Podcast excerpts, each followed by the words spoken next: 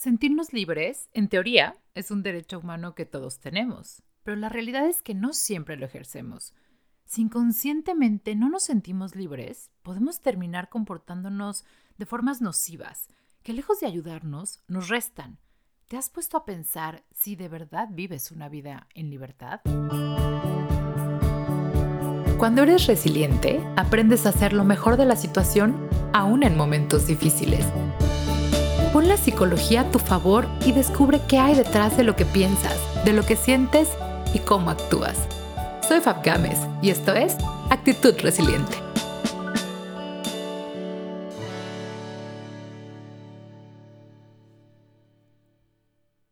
Hola resilientes, ¿cómo están? Bienvenidos al episodio 46 del podcast de Actitud Resiliente. Y el tema de hoy es un tema que para mí marcó mi vida en el momento en el que lo hice consciente y es por eso quiero platicarlo con ustedes, a ver si les hace el mismo sentido e incluso si les puede ayudar a entender un poquito esta manera de comportarnos que a veces no sabemos de dónde viene.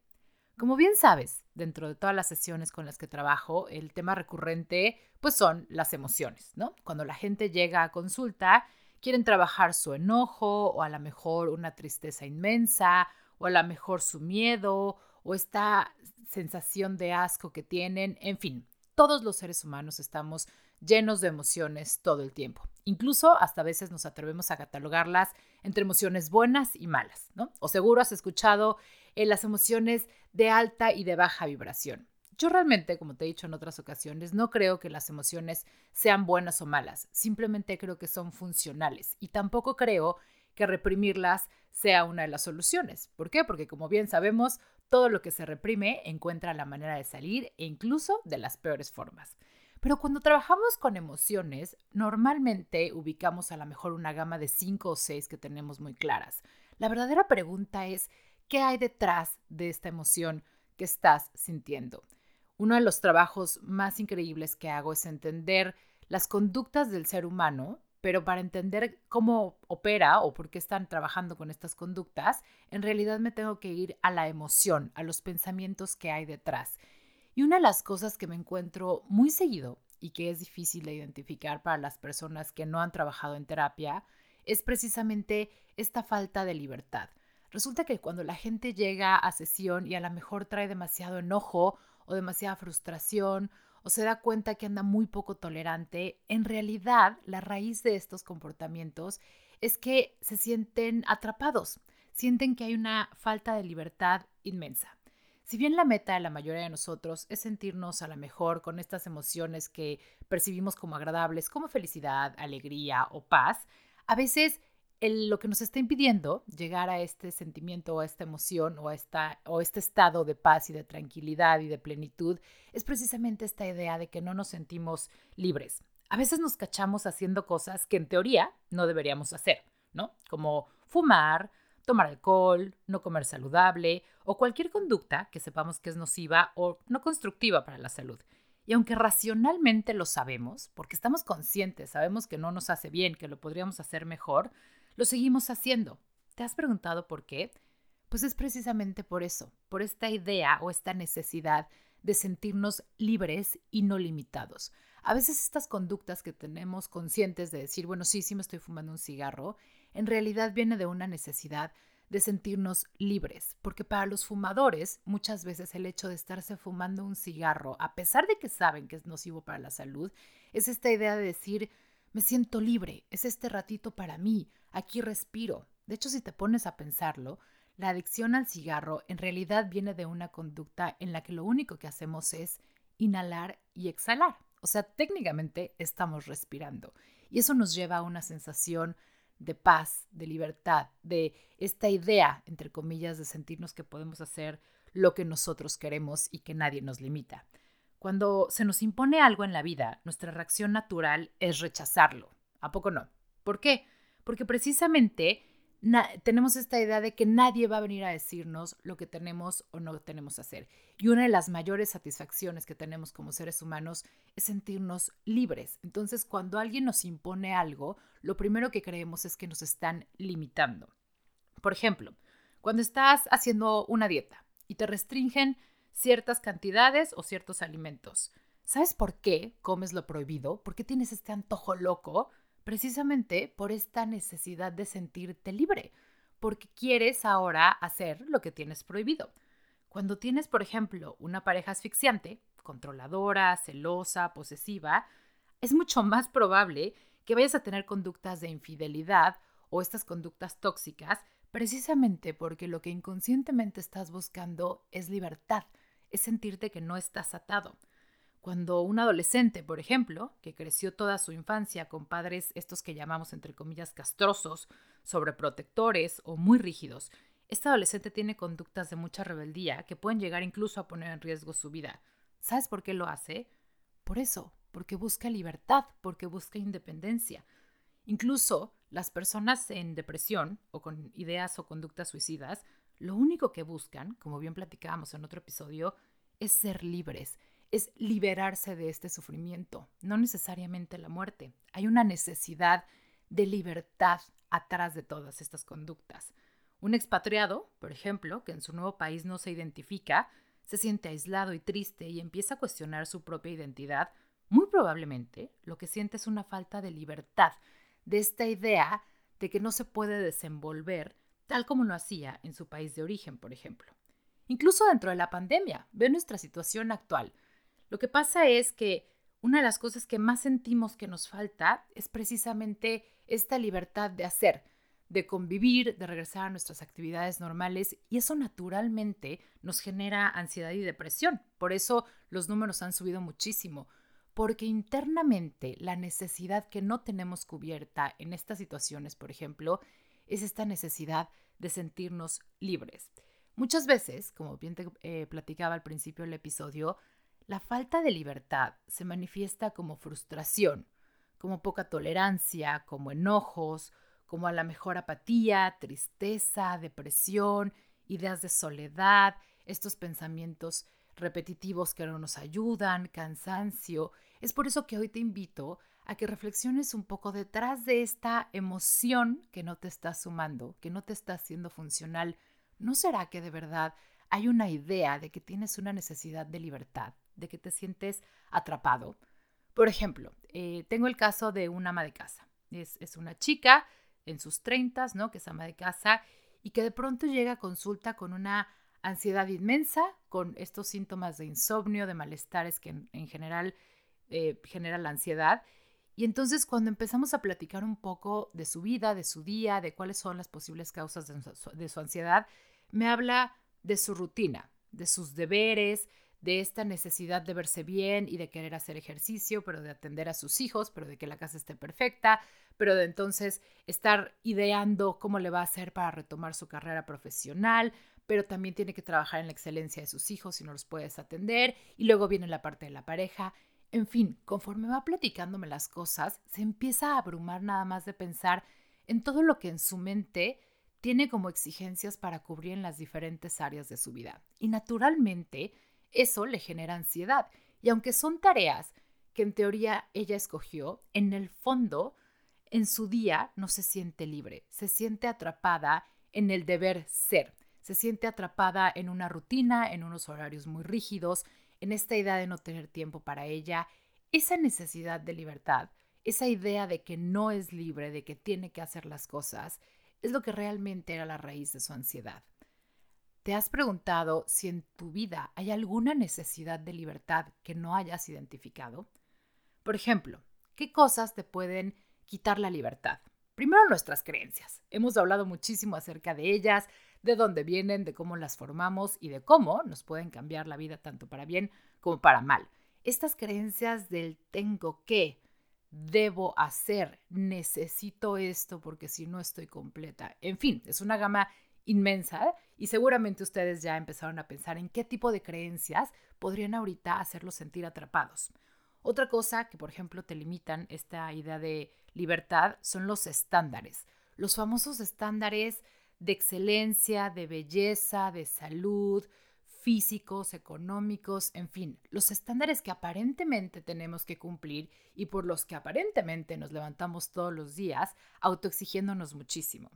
Las situaciones difíciles de la vida también parece que nos quitan libertad, ¿Por qué? Porque tenemos estas ideas que no puedo hacer nada al respecto, que no lo puedo cambiar, que estoy atrapado, que tengo mala suerte, que soy un fracaso. Hay situaciones de la vida que no podemos evitar, pero desgraciadamente también tenemos esta idea de que nos quitan libertad. Por ejemplo, el otro día platicaba con la mamá de un chiquito con una discapacidad, que evidentemente la atención que necesita por parte de sus padres es mucho mayor. Y aunque claro que el amor de sus padres es inmenso y estarán el resto de su vida entregados a darle la mejor calidad de vida posible, por supuesto que hay una necesidad interna de libertad, porque estos papás se sienten atrapados en la dinámica de estar cuidando a un chiquito que requiere de cuidados especiales es natural y no estamos hablando de una falta de amor, sino simplemente de esta idea que tenemos de decir, híjole, me siento atrapado, no me siento libre, ¿no? Otra cosa que también nos quita libertad y a veces no nos damos cuenta es el tipo de relaciones que mantenemos con los demás. ¿Por qué? Porque tener relaciones que no nos suman o que nos exigen demasiado también contribuyen con estas creencias y cánones que no necesariamente son tuyos. Lo hemos platicado muchas veces. A veces nos hemos cachado haciendo las cosas por y para los demás, porque aparentemente es la necesidad de otros que nosotros seamos o nos comportemos de cierta manera. Y cuando le rascas un poquito y te das permiso de hacer introspección, te das cuenta que no va por ahí, te sientes libre. A veces lo único que necesitas para cambiar tu mal humor, tu frustración, este sentimiento de tristeza, es saberte libre. Y esa necesidad nadie más la puede cubrir más que tú. ¿Por medio de qué? De la introspección, de aprender a identificarlo. ¿Cómo, cómo hacerle, digamos, para regresar a tu yo libre? Víctor Frank, que es uno de mis autores favoritos, se los he mencionado varias veces, es alguien a quien admiro y que mucho de su trabajo lo aplico en mis sesiones de terapia específicamente, con, la logoterapia. Eh, tiene una frase acerca de la libertad que me encanta. Víctor Frank vivió en los campos de concentración y empezó a trabajar mucho este concepto de sentido de vida y de la mano habla mucho también de libertad.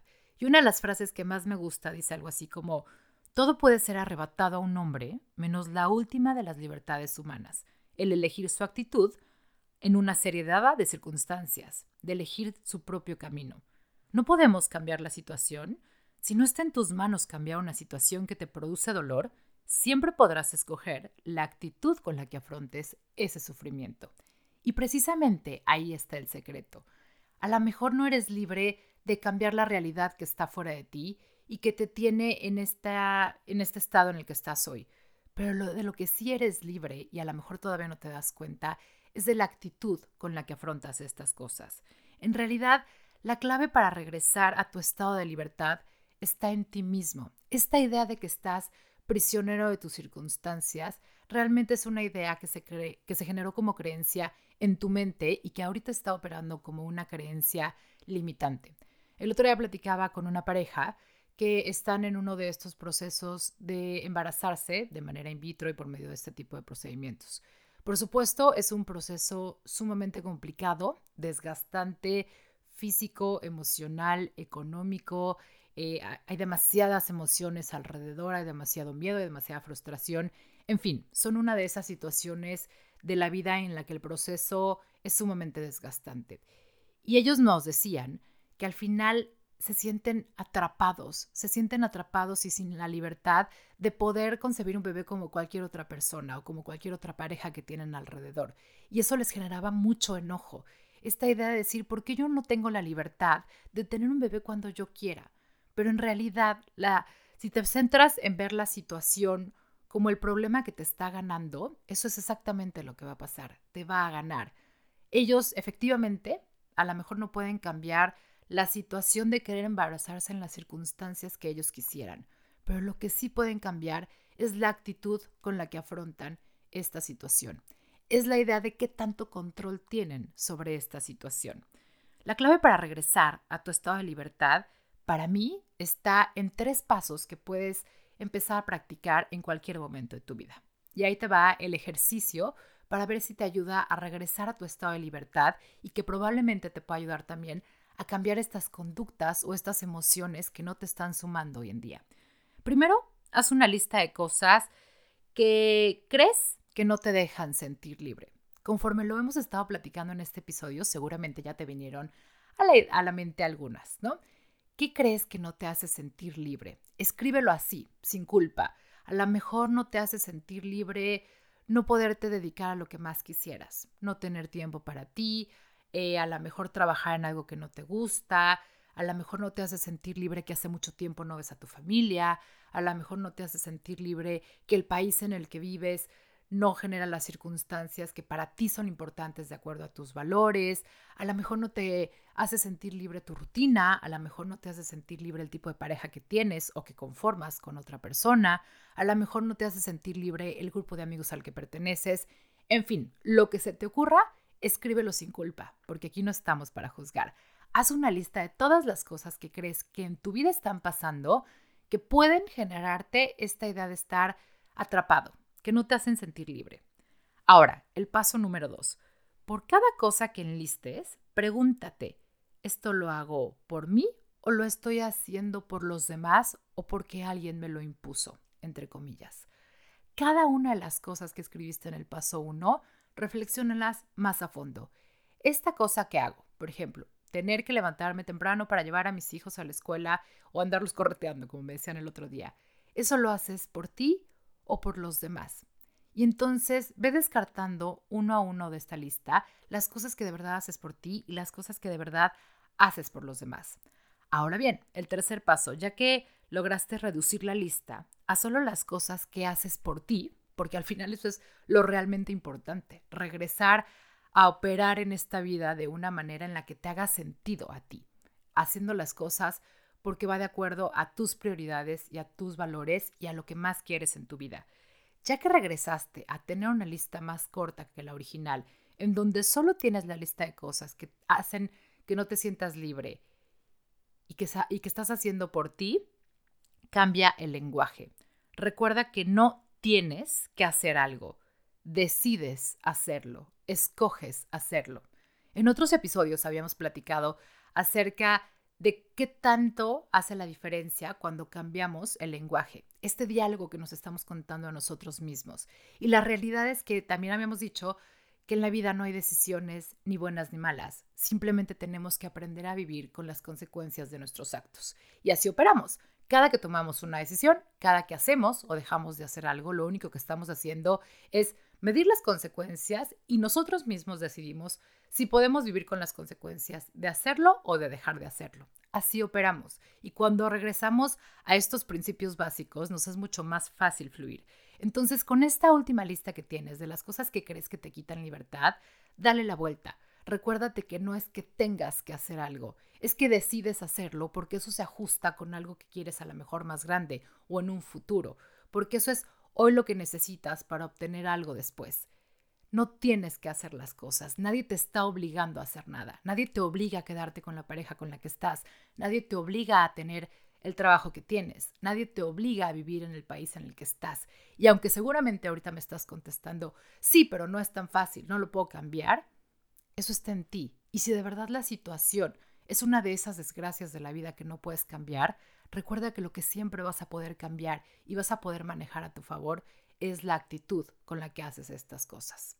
Yo me acuerdo que hace mucho tiempo vivía frustrada porque vivía con esta idea o esta creencia de que yo era víctima de las cosas, ¿no? De que las situaciones de la vida en realidad me pasaban, no era algo que yo creaba. Y probablemente sí, hay cosas de la vida que no puedo cambiar y que sí me pasan.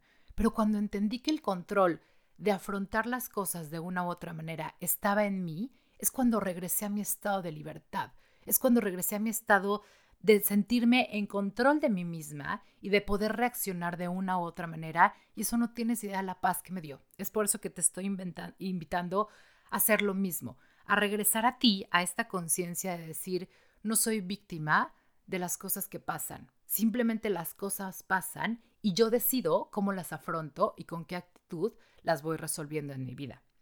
Haz conciencia de que lo que te hace sentir prisionero en realidad son tus propios pensamientos acerca de la situación, no la situación en sí.